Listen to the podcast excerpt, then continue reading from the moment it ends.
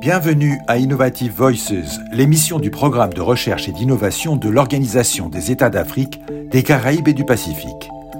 Son ambition est d'amplifier les voix des chercheurs et des innovateurs qui contribuent à construire un monde plus résilient et durable dans ces trois régions. Mohamedou Lamine Kébé, vous avez 25 ans. Vous êtes lauréat du Grand Prix du président de la République du Sénégal pour l'innovation numérique en 2020 avec la start-up Tolbi que vous avez cofondée en 2019 et que vous dirigez. Tolbi propose des solutions basées sur l'intelligence artificielle, les drones et l'Internet des objets connectés pour mieux gérer l'eau d'irrigation, les apports en engrais et la détection des maladies des plantes avec des informations en temps réel. Vous aidez ainsi à développer une agriculture intelligente, de précision, plus résiliente au changement climatique. Vous êtes ingénieur, diplômé de l'école supérieure polytechnique de Dakar. Vous avez également primé par l'Union africaine des télécommunications pour votre robot Dr Car, qui aide les soignants à traiter les malades du Covid sans risquer d'être contaminés. Vous avez aussi remporté avec le centre spatial Teranga Space le Challenge Act in Space 2020 co-organisé par l'Agence universitaire de la francophonie. Bref, l'innovation fait partie de votre ADN. Je voudrais d'abord savoir quelles sont les motivations qui vous ont amené à créer Tolbi, qui veut dire, je crois, champ en Wolof. Effectivement, Tolbi, c'est champ en Wolof. Euh, ce qui nous a amené à mettre en place ces solutions, c'est qu'on a vu au fait que 80% euh, en fait, des euh, producteurs mondiaux sont des exploitants agricoles. Et si on voit aujourd'hui en Afrique, il y a la problématique de, la sécurité alimentaire. Et en fonction de ça, les technologies offertes qui sont développées ne sont pas adaptées euh, au contexte social africain.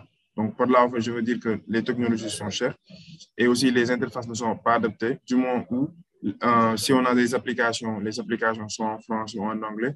Et la plupart du temps, au niveau de, des zones rurales, ou des zones rurales, je l'ai dire, il n'y a pas assez de connectivité Internet. Donc, on a jugé utile de développer une technologie qui serait inclusive, adaptée par rapport au contexte social, en permettant aux producteurs d'interagir en langue locale, en temps réel via la technologie. Et ça, en fait, notre vision et notre mission, c'est d'accompagner les producteurs à augmenter leurs revenus agricoles et leur production à travers des pratiques euh, intelligentes agricoles. Alors, donc, vous ciblez beaucoup les petites exploitations agricoles familiales hein, qui font l'essentiel de la production agricole mhm. en Afrique notamment. Qu'est-ce que vous leur offrez donc euh, euh, spécifiquement et en quoi ça va changer la vie de leurs exploitations agricoles? Donc, on leur permet d'avoir des informations à temps réel sur les pratiques intelligentes à faire journalièrement. Donc, euh, les besoins en eau à faire. Donc, ça, en fait, on les, on calcule à travers les images satellitaires la quantité de fertilisation à mettre. On les surveille au fait à temps réel à travers un système d'alarme pour leur détecter la santé des plantes. On leur permet au fait d'avoir des prévisions de rendement. On permet aux conseils agricoles qui les accompagnent de les accompagner à temps réel, à distance, via des images satellitaires. Donc aujourd'hui, ça va permettre aux producteurs d'adopter de nouvelles pratiques agricoles intelligentes basées sur la technologie et d'augmenter leur production et d'amoindrir leurs pertes en eau d'irrigation.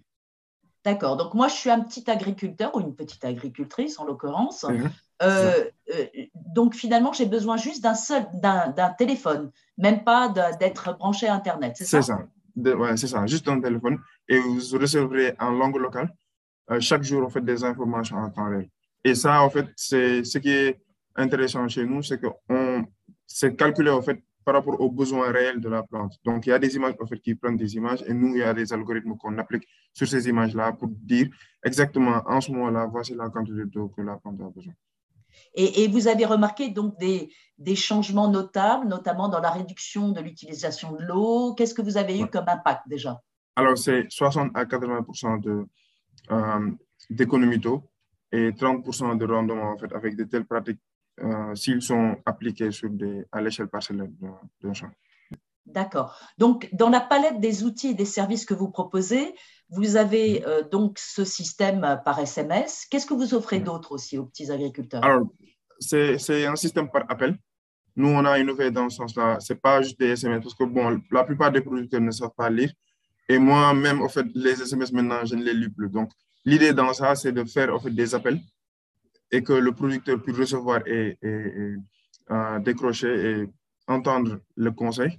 Et si, en fait, pour des raisons, pour une raison ou pour une autre, l'appel n'est pas passé, on, donc on reprogramme l'appel. Donc, il faut qu'on s'assure que, en réalité, Stolby s'assure que l'information est parvenue au producteur en, en, en oreille.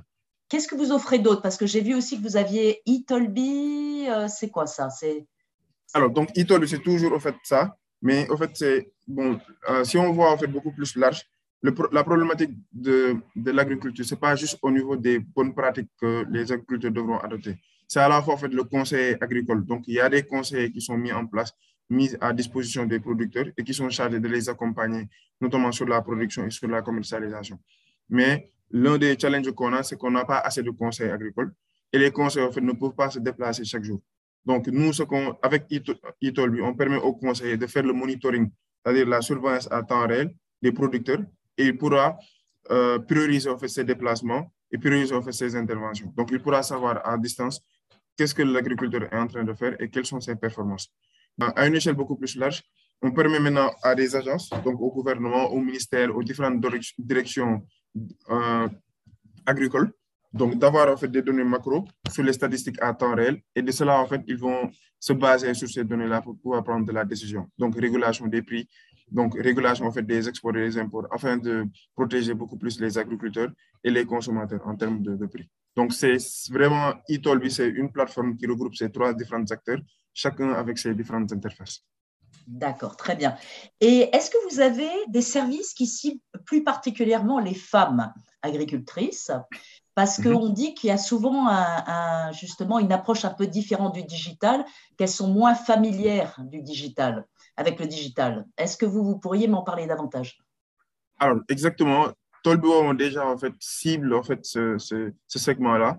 L'idée, c'est que on a vu de plus en plus que les exploitants agricoles ne pourront pas se payer un smartphone au niveau là où ils en sont, bon, disons que du, du fait que non, les opérateurs téléphoniques suivent une logique de modèle économique de rentabilité, donc ils ne déploient pas d'infrastructures télécommunications, de réseaux Internet au niveau du monde rural, parce que c'est moins rentable. Donc, de ce fait, ça impacte les femmes agricultrices qui n'ont pas accès à une connectivité et pouvoir disposer d'applications, au-delà même de la charité et de l'interface. Donc, nous, avec euh, l'interface vocale, appel, on permet en fait à ces femmes-là assez jeunes surtout, de pouvoir maintenant bénéficier des mêmes informations que les autres bénéficient sur un smartphone, de, manière moins chère du moins et de manière beaucoup plus inclusive. Donc, ce qui fait la, euh, finalement euh, la force de votre offre, c'est qu'elle soit inclusive, qu'elle soit simple et qu'elle se fasse dans des langues locales. Les langues étant, étant quoi? Le Wolof Wolof, oui, c'est ça.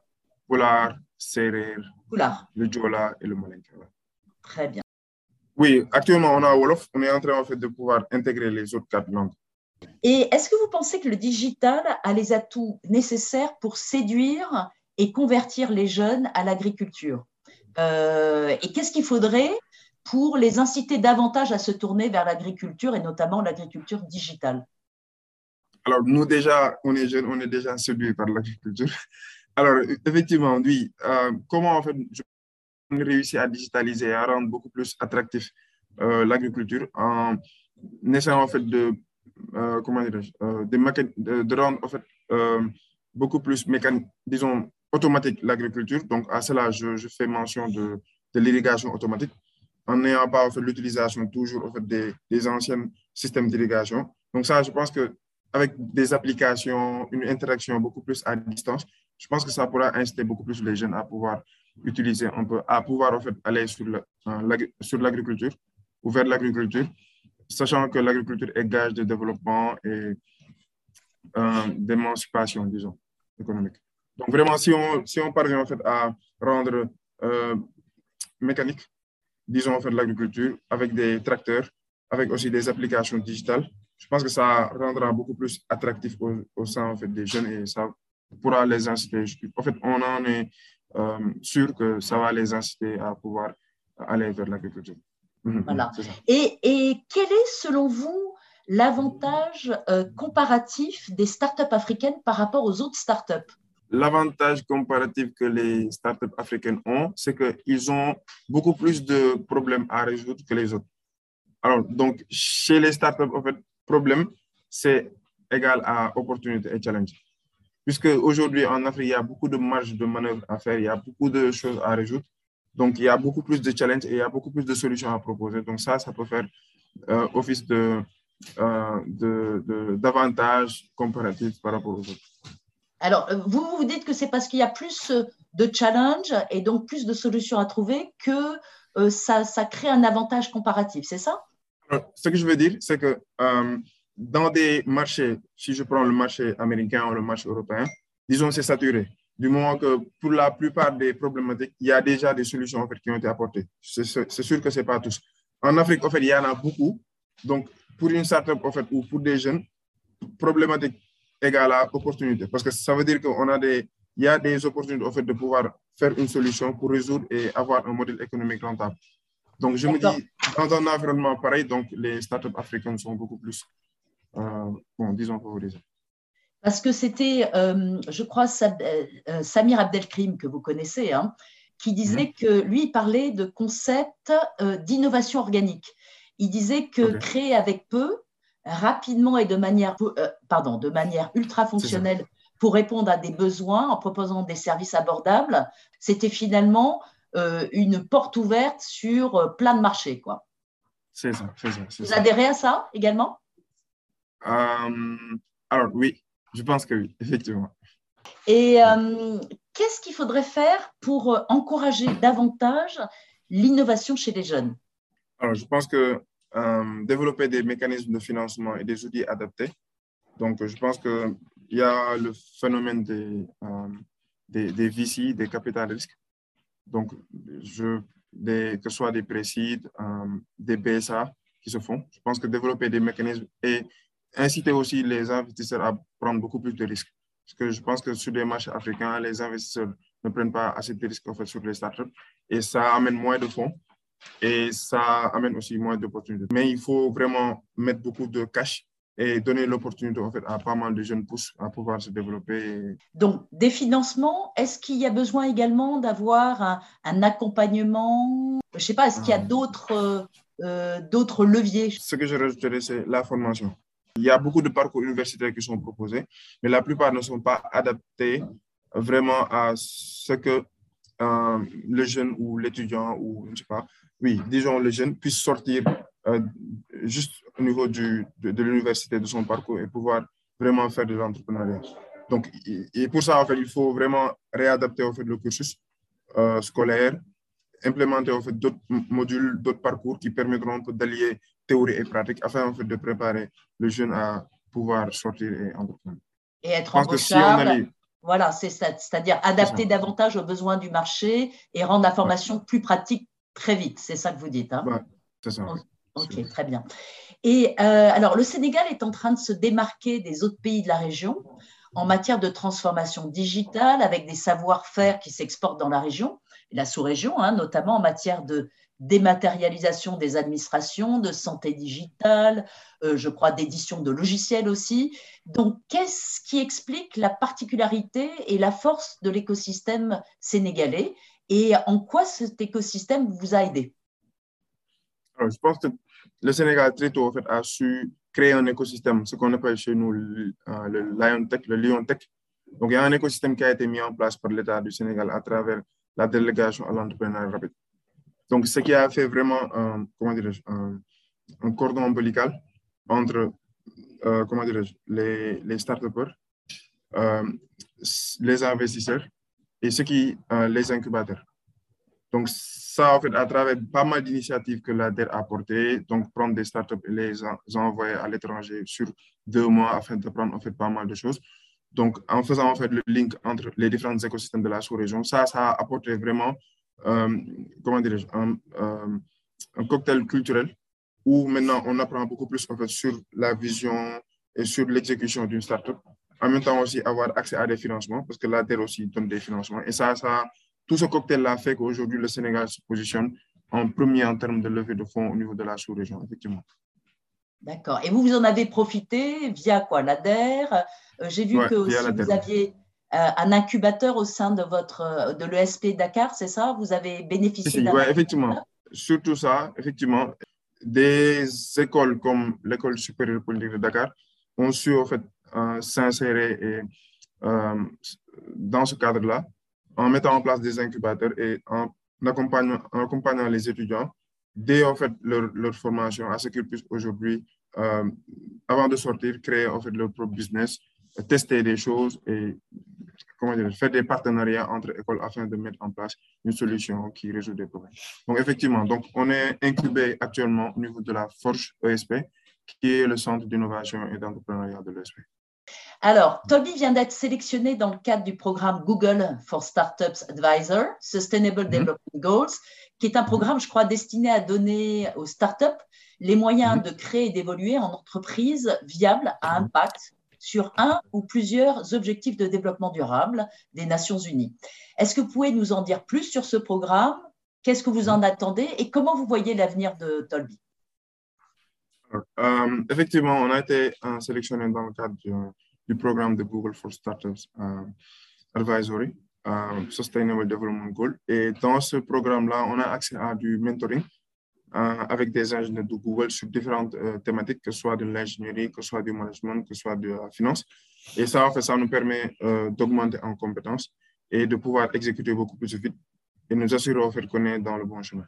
Et dans le cadre en fait, de notre développement, on est en train en fait, de déployer en fait, nos solutions sur différentes régions au sein du Sénégal.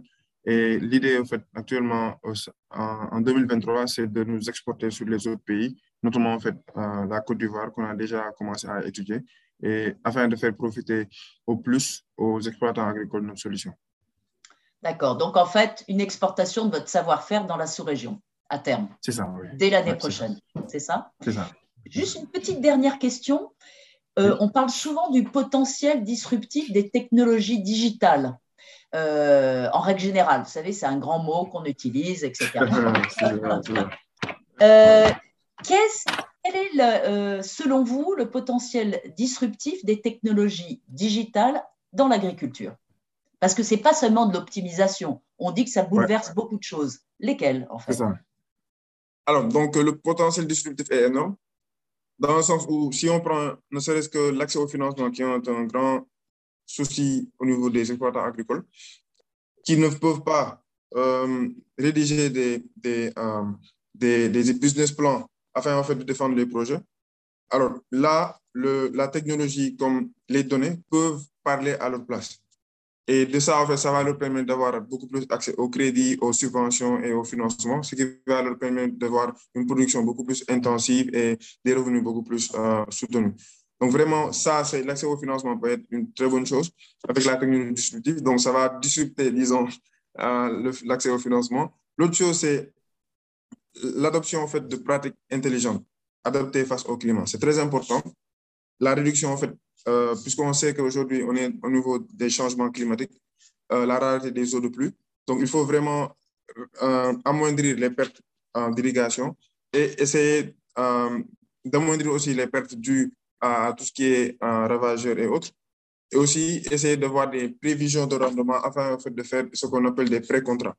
Et ça encore, la technologie disruptive peut faire une, grande différence dans le sens où, effectivement, avec des images satellitaires, avec l'intelligence artificielle, ça va permettre fait, aux producteurs d'avoir accès à toutes ces données-là et toutes ces pratiques.